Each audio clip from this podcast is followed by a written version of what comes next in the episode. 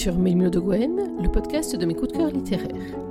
Dans chaque émission, je propose de faire le point sur mes dernières lectures, sur les auteurs que j'aime, sur les thèmes qui me tiennent à cœur, et aussi parfois sur mes propres actualités littéraires, bref, sur tout ce qui compose ma passion pour la lecture et pour l'écriture. Dans l'émission d'aujourd'hui, il va être question d'un duo d'auteurs que vous avez certainement l'habitude de retrouver sur Mail de Gwen le site, puisque je crois que j'y ai chroniqué tous leurs titres depuis 2017. Il s'agissait alors de Corps impatients, du temps où je chroniquais les séries en rajoutant chaque épisode l'un après l'autre. Il s'agit des Emma Green et plus précisément de leur dernière sortie, Bien plus forte que toi, qui est parue le 24 novembre 2020 aux éditions addictives. Les Magrines, vous le savez sans doute, vous qui suivez Ménou de Gwen, le site et le podcast, c'est par elles que je suis rentrée dans la romance à la française il y a quelques années maintenant, du temps où je pensais, petit 1, qu'il n'y avait qu'une auteure derrière ce nom de plume, petit 2, qu'elle était américaine, et j'avais alors fondu pour euh, Toi plus moi, les aventures euh, de Vadim et Alma, euh, qui m'avaient fait comprendre le sens du mot addiction en romance, puisque je m'étais retrouvée dans une posture un peu particulière aux petites heures de la nuit à piquer une crise parce que j'étais arrivée à la fin du volume 3 et que je voulais absolument savoir ce qui pouvait bien arriver dans la suite de l'histoire. Bref, ça c'était en 2016, quelque chose comme ça. Autant vous dire que depuis, euh, je n'ai raté aucune de leurs sorties. Et là donc, je viens vous parler de Bien plus forte que toi, leur dernière opus en date. Bien plus forte que toi, qu'est-ce que c'est? C'est l'histoire de Willa, Willa Larson, et de Rio, Rio de la Croix. Elle est mannequin pour l'agence Strange and Strong, qui a été euh, créée par son frère Wolf et par le meilleur ami de celui-ci, Mathias. Lui, il est avocat. Ils vont devoir collaborer sur un dossier pas facile, un contrat de six mois, six mois à se chercher comme chien et chat, mais aussi six mois à se fuir au possible, puisque chacun représente pour l'autre à la fois l'archétype de tout ce qu'il déteste, et puisqu'il existe entre eux une attirance tellement forte qu'il ne reste que deux solutions, la fuir ou y succomber. J'ai oublié de vous donner deux trois petits détails qui ont leur importance. Strange and Strong, on avait déjà croisé cette agence dans un des précédents romans d'Emma Green. Il s'agissait de PS Oublie-moi qui est sorti en juin 2019, qui avait été un immense coup de cœur. Cette agence, elle a une très très légère particularité, c'est que justement tous ces mannequins sont particuliers. Alors oui, je sais, toute euh, bonne publicité précise que chaque mannequin est unique en son genre, mais là on a vraiment fait fort, puisque dans l'agence Strange and Strong, on vante à la fois la force, la force de tempérament de tous ces mannequins et leur étrangeté, entre guillemets, puisque chacun des mannequins qui composent l'agence ont une particularité qui les fait paraître hors norme. Certains sont trop grands, d'autres sont trop pâles, d'autres ont une peau tachetée de vitigo, certains sont trop tatoués, et pour Willa, elle est trop ronde, elle est un peu trop beaucoup de choses aux yeux de la société d'ailleurs. On va en parler tout au long de cette émission. C'est l'une des forces de ce roman, c'est que justement, au-delà de tout ce qui fait le succès des romances et des comédies romantiques des Green, des dialogues piquants, une sensualité très forte, euh, des personnages hauts en couleur, une histoire qui donne la pêche, il y a aussi dans celui-ci toute une réflexion et tout un décor.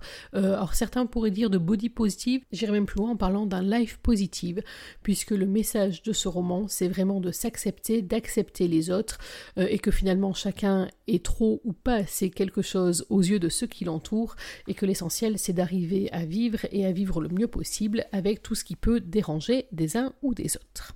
Avant d'aller plus loin, les adeptes de Mille le podcast savent ce qui les attend, eh oui, c'est l'heure de la lecture.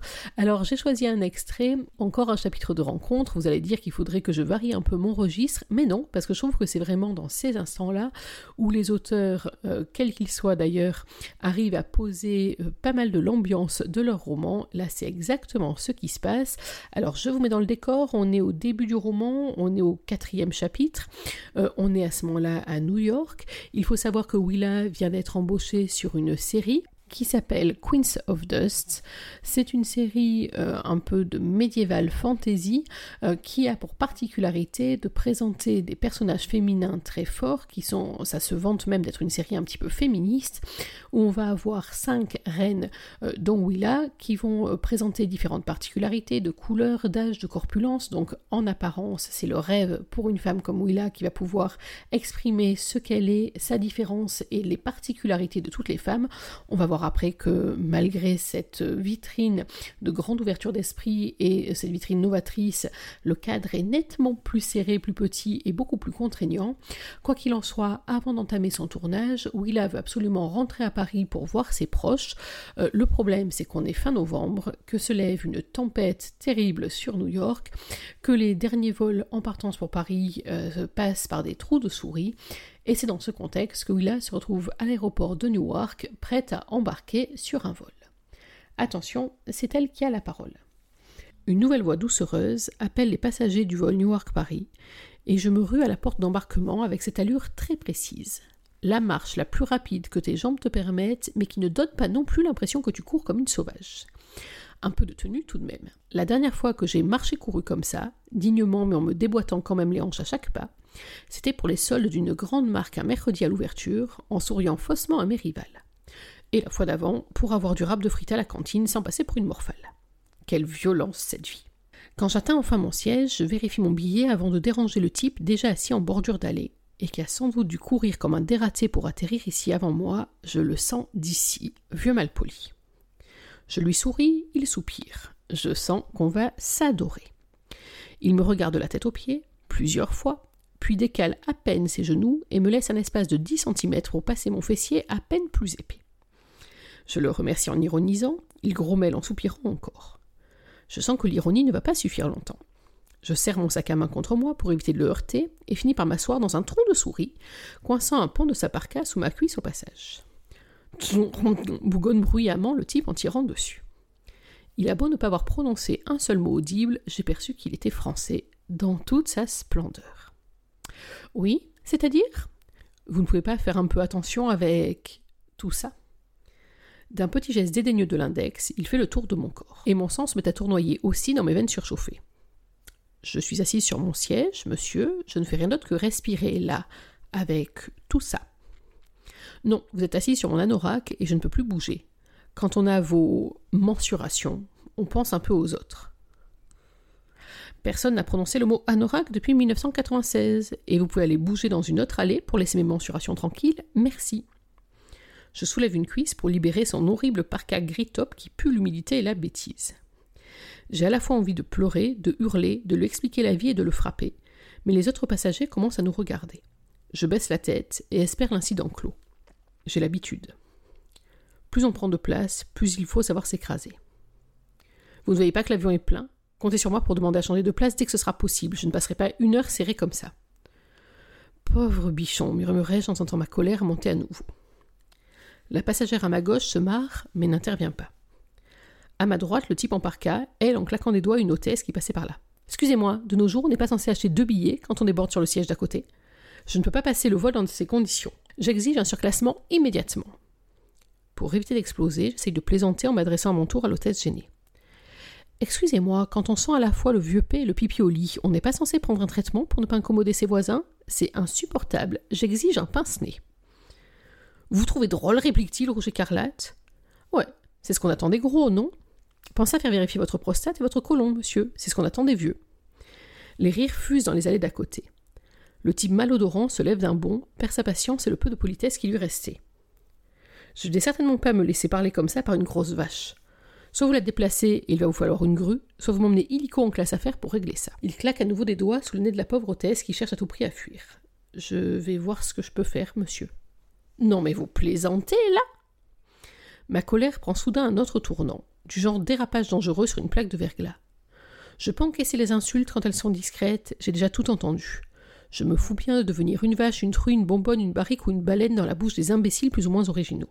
Mais les humiliations publiques, ça ne passe plus. M'habiller en taille 50 ne fait pas de moi une victime consentante. Qu'on me marche dessus, qu'on me rabaisse, qu'on m'appelle ça, qu'on me réduise à mon corps gros comme si je n'étais qu'un objet, un amas de chair et de bourrelets, qu'on m'écarte comme un problème à régler, qu'on cherche à me faire disparaître pour me punir de trop exister, je ne le mérite pas. Je porte déjà mon poids tous les jours, toute l'année. Je suis grosse et je le sais, je n'ai pas à supporter aussi le fardeau du rejet. Il y a bien longtemps que j'arrêtais d'avoir honte de qui j'étais. Je ne bougerai pas d'ici, annonçai-je de ma voix la plus déterminée. Je n'ai aucun problème avec ce siège, et si quelqu'un doit être déplacé, c'est lui. Si vous pensez qu'il mérite d'être surclassé après son petit caca nerveux, si vous êtes tous en train de vous dire que vous préféreriez passer ce vol à côté de John Prostatus plutôt que moi, si vous trouvez normal qu'on humilie la grosse service sans que personne ne songe à intervenir, alors c'est vous qui avez un problème. Moi aussi, je peux me fâcher tout rouge transpirer dans mon manteau, mais j'ai au moins la décence de sentir bon. Et vous, un oracle, si vous sentez que vous n'allez plus pouvoir vous retenir, les toilettes sont au fond. Merde à la fin. Autour de moi, je vois à peu près autant de visages réprobateurs que compatissants. Quelques retraités marmonnent dans leur barbe, quelques femmes en surpoids ou non me sourient tristement, et une seule voix s'élève, en français, de l'autre côté de l'allée. Super speech contre la grossophobie. Mais est-ce qu'on ne pourrait pas juste laisser cet avion décoller? J'ai à peine le temps d'entrevoir son profil. Le mec en costard noir me tourne le dos, retire son pardessus gris chiné très chic, puis le glisse dans le coffre au-dessus de sa tête sans daigner m'adresser un regard. Vous avez raison, rétorquai-je. On essaiera de changer le monde une autre fois. Je suis sûr que votre mètre 90 et votre corps sculpté sont très sensibles à ma cause quand ils en ont le temps. Je rêve ou vous en prenez gratuitement à mon apparence physique, là? Le grand brun se retourne lentement pour finir par m'adresser un petit sourire parfaitement arrogant. Regard de braise, tignasse épaisse et maîtrisée, teint mat, mâchoire acérée, sans chaud. Ah non, la chaleur, ça c'est en moi après l'effet qu'il me fait. Faites un scandale si ça vous chante, vous êtes en train de vous mettre tout un avion à dos, alors que vous avez raison sur le fond. Je propose simplement d'échanger ma place avec ce monsieur et de passer le vol à côté de vous. Tout le monde est content comme ça. Non, c'est hors de question. Je m'insurge pour le principe. Je ne suis pas une patate chaude qu'on se refile. Et je déteste qu'on décide à ma place. Alors je me relève brusquement, sans trop savoir encore dans quel but. Mais la sangle de mon sac à main s'envole et le petit passant métallique atterrit en plein milieu du visage de mon voisin. En plus de l'odeur et de la méchanceté, voilà que vieux P se met à saigner du nez. Et merde. Non, mais non, je vous assure que je n'ai pas du tout fait exprès. Mais c'est quoi cette folle furieuse? Y a-t-il un médecin parmi vous? Oh, et appelez-moi le commandant de bord sur le champ. Mollo avec les répliques de film, hein Je vous ai cassé quelque chose? J'avais très envie de vous frapper il y a cinq minutes, mais là, je vous le jure, ce n'était pas mon but. Je peux regarder? Ne me touchez pas, bon sang Ça pisse le sang, ça, c'est sûr. Le type sort un mouchoir en tissu à carreaux de la poche de son anorak top, maintenant maculé de taches rouges. C'est un carnage. Je meurs de honte, de gêne et d'embarras à la fois. Et mon sauveur de l'allée centrale se marre encore. Voilà, je vais arrêter là ma lecture sur le rire de cet homme aux yeux de braise. Euh, vous avez vu, je pense, pour quelle raison je l'ai choisi, ce chapitre à lire. D'une part, parce qu'on a là Willa dans toute sa splendeur. Euh, j'étais très touchée à plusieurs moments du roman, et c'est vrai qu'en relisant ce passage, je me rends compte encore plus là-dessus, euh, d'avoir à la fois cette femme qui parle fort, qui parle trop fort. Je vous l'ai dit euh, tout à l'heure, elle est trop dans un tas de domaines, mais en même temps, on sent toute la souffrance, toute la blessure qu'il y a en elle, et cette accumulation d'humiliation euh, plus ou moins euh, rigolote, entre guillemets, auquel elle a fait face tout au long de sa vie, jusqu'au moment où elle a décidé que c'était pas à elle d'avoir honte de ce qu'elle était, mais aux autres d'avoir honte du regard qu'ils portaient sur les différences des uns ou des autres. Pourquoi je choisi ce chapitre Donc, à la fois pour son humour, vous avez vu les réparties, euh, et là on n'a qu'un tout petit échantillon de ce qu'on va pouvoir avoir tout au long de ce roman, à la fois donc parce qu'on pose bien ce décor euh, de Willa qui est vent debout sur tout un tas de choses. Là, il est question donc euh, de sa taille, de son poids, de la méchanceté gratuite de ce vieux grincheux dont le portrait est absolument ravissant et ragoûtant. Mais tout au long du roman, on va voir qu'il y a plein d'autres choses qui la rendent dingue que ce soit donc la discrimination ou le regard discriminant quant à l'apparence physique, euh, mais également euh, des notions euh, un peu différentes, notamment la notion de harcèlement, que ce soit un harcèlement social, que ce soit un harcèlement sexuel également, à destination des femmes ou des hommes. Et c'est vrai qu'il y a un élément intéressant dans ce roman c'est la partie harcèlement contre les hommes également, qu'on passe trop souvent sous silence, alors qu'elle est beaucoup plus fréquente qu'on ne le pense et qu'elle fait tout autant partie des drames sociaux actuels. Bref, C'est quelqu'un qui parle fort, qui dit ce qu'elle pense, et elle pense beaucoup beaucoup. C'est quelqu'un aussi qui vit, euh, elle vit fort, elle aime, elle boit, elle sort, elle danse, elle rit, elle couche. Bref, elle déborde beaucoup de cadres dont on voudrait euh, affliger les femmes. L'archétype du sois belle, fine et tais-toi, c'est tout à fait à l'opposé de ce qu'est Willa. En apparence, elle projette donc son assurance comme une carapace, comme une armure indestructible, mais on sent bien, et on le sent notamment dans le roman avec tout un système de flashback, et puis euh, aussi sur certaines attaques, et à chaque fois qu'on est dans sa tête, on sent bien que cette armure, elle est beaucoup plus fragile qu'il n'y semble, et que certes, elle assume parfaitement qui elle est, de son propre point de vue, mais que euh, les euh, bonnes blagues et les euh, vannes habituelles sur son poids, sur son apparence, c'est quelque chose qui la blesse profondément, quelle que soit l'assurance qu'elle affiche. À l'opposé, vous avez vu qu'on a donc croisé Rio. Alors, bien entendu, je pense que vous avez vous aussi salivé et senti la température monter d'un cran à la première description sommaire de Rio de la Croix. Il apparaît dans cette scène euh, finalement assez euh, arrangeant. Alors arrangeant, mais en même temps, euh, vous avez bien vu qu'il ne prend pas sa défense, il cherche juste en fait à arrondir les angles, à aplanir les difficultés, et ça va être un petit peu le leitmotiv de toute cette histoire, puisque l'intrigue est fondée sur le fait que Rio va devenir l'avocat à la fois de Willa et de Garance Coste, l'autre star française de la série Queens of Dust, et qu'il va avoir pour but et pour mission, pas simple la mission, euh, de veiller à ce que les filles ne se retrouvent pas en difficulté, à ce qu'elles restent dans les cadres du contrat. Alors pour Garance, c'est assez simple. Euh, oui, c'est quand même un personnage qui a aussi l'exploit d'être splendide, blonde, mince, fine. Elle cuisine elle-ci, elle est ravissante sur tous les réseaux sociaux et en même temps elle est bienveillante. Impossible de la détester, même en s'y forçant bien fort. Bref, un personnage tout en finesse qui contraste largement avec sa colocataire. Et c'est surtout avec Willa, bien entendu, que Rio va avoir le plus de difficultés pour la faire rester dans les cadres, mais également pour s'en tenir loin. En effet, euh, Willa est totalement à l'opposé des femmes que Rio aime d'habitude, en tout cas qu'il fréquente d'habitude.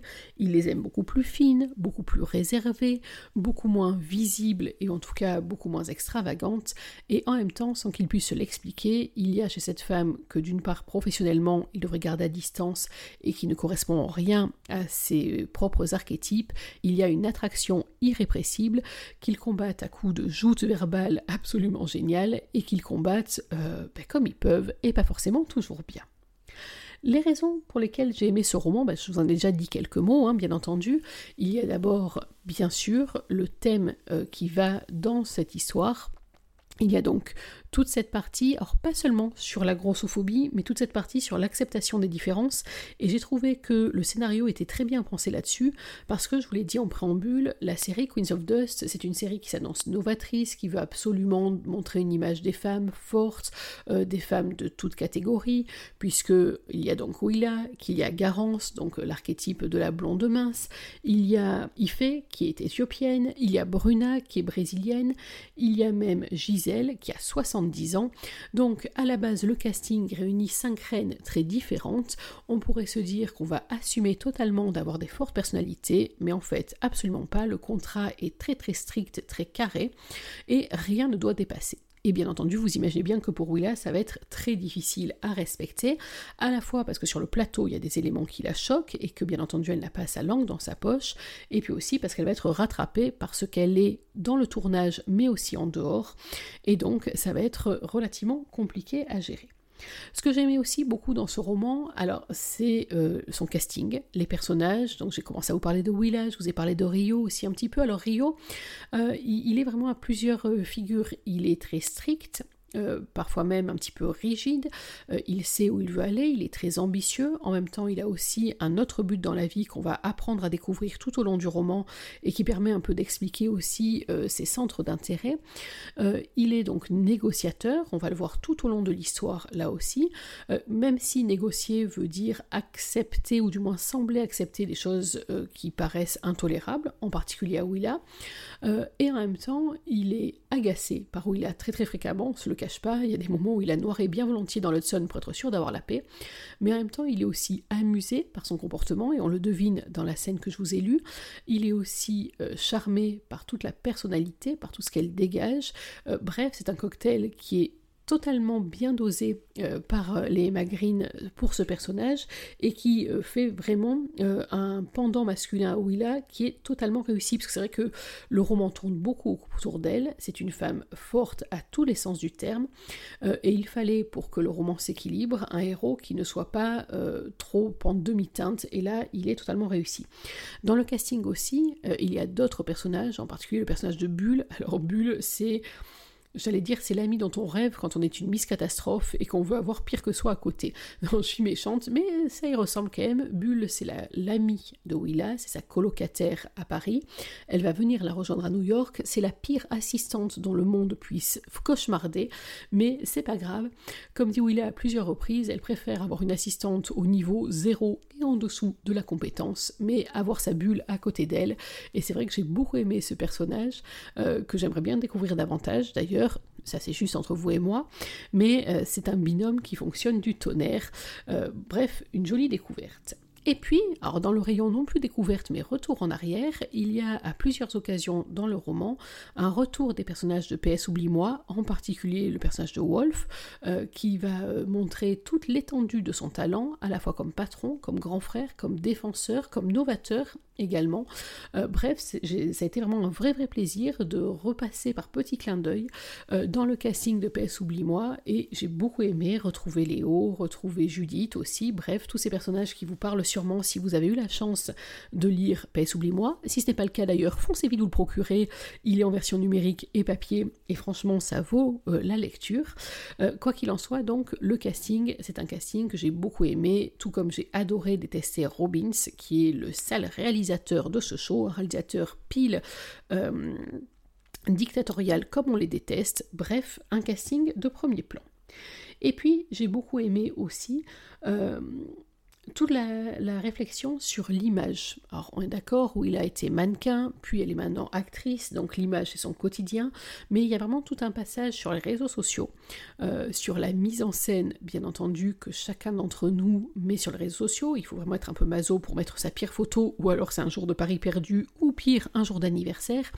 Mais euh, on voit à la fois la manière dont chacun se met en scène, se met en valeur sur ses réseaux, et en même temps on voit l'aspect extrêmement destructeur de cette partie-là, vous verrez dans l'histoire qu'à plusieurs moments, euh, on se rend compte que pour faire un buzz, que ce soit sur un plateau télé, sur un réseau social, etc., on n'hésite pas à piétiner les gens, éventuellement même à les pousser très très loin dans le désespoir. Et j'ai trouvé que, que ce petit passage, que cette euh, réflexion sous forme de clin d'œil, elle est vraiment très très bien menée.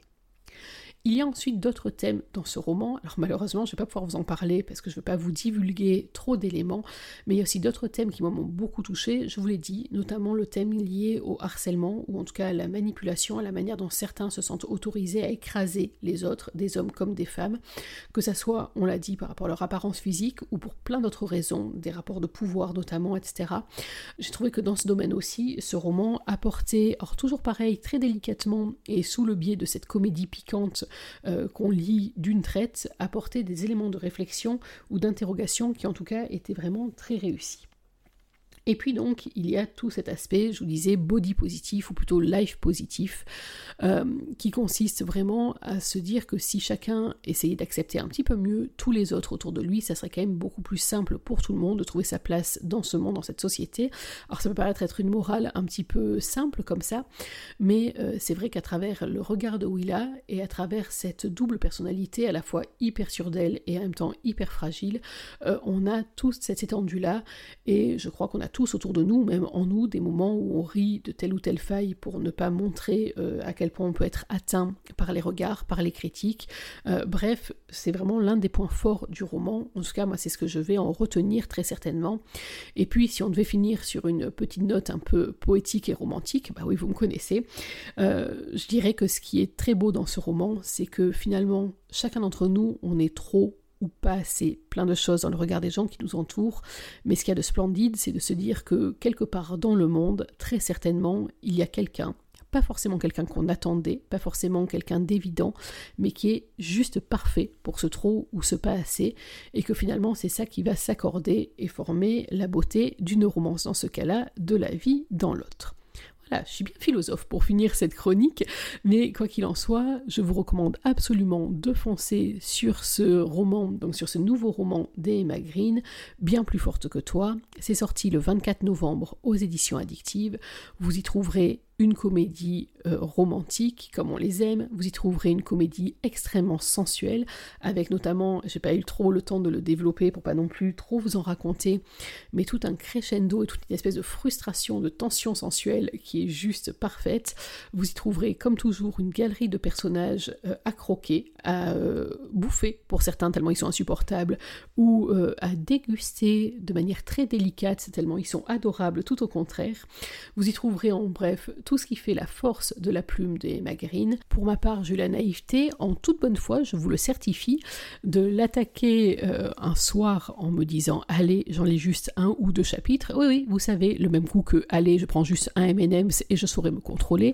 Autant vous dire que je l'ai fini aux petites heures de la nuit, dans un état tel que filtre Snapchat ou pas filtre, il aurait été hors de question que je mette mon visage sur les réseaux sociaux, rien à sauver. Mais heureusement, moi, dans mon trop ou mon trop peu, j'ai la chance d'avoir euh, l'homme qui euh, connaît mes délires, qui les accepte, qui les tolère et qui pire m'y encourage et qui lorsqu'il a vu euh, ma mine totalement défaite au petit matin a juste de poser une question qui j'ai répondu Emma, il a dit ah alors, et il a pris en charge tout ce que j'étais incapable de prendre en charge sans quelques heures de sommeil supplémentaires. Bref, autant vous avertir tout de suite, quand vous allez commencer ce livre, posez tout ce qu'il y a autour, enlevez toute distraction, éventuellement refourguez les enfants chez papy-mamie pour avoir un peu de temps de libre, euh, envoyez votre mari faire une activité qu'il aime et qui va l'occuper quelques heures, parce que, à mon avis, si vous réagissez comme moi, quand vous allez vous plonger dans ce roman, vous n'en ressortirez plus jusqu'au mot fin, et même, vous serez bien capable de demander un petit peu de rab, et ouais, comme les frites à la cantine, parce que vraiment, ce roman, il se déguste sans fin, et qu'on en mangerait même encore un peu davantage.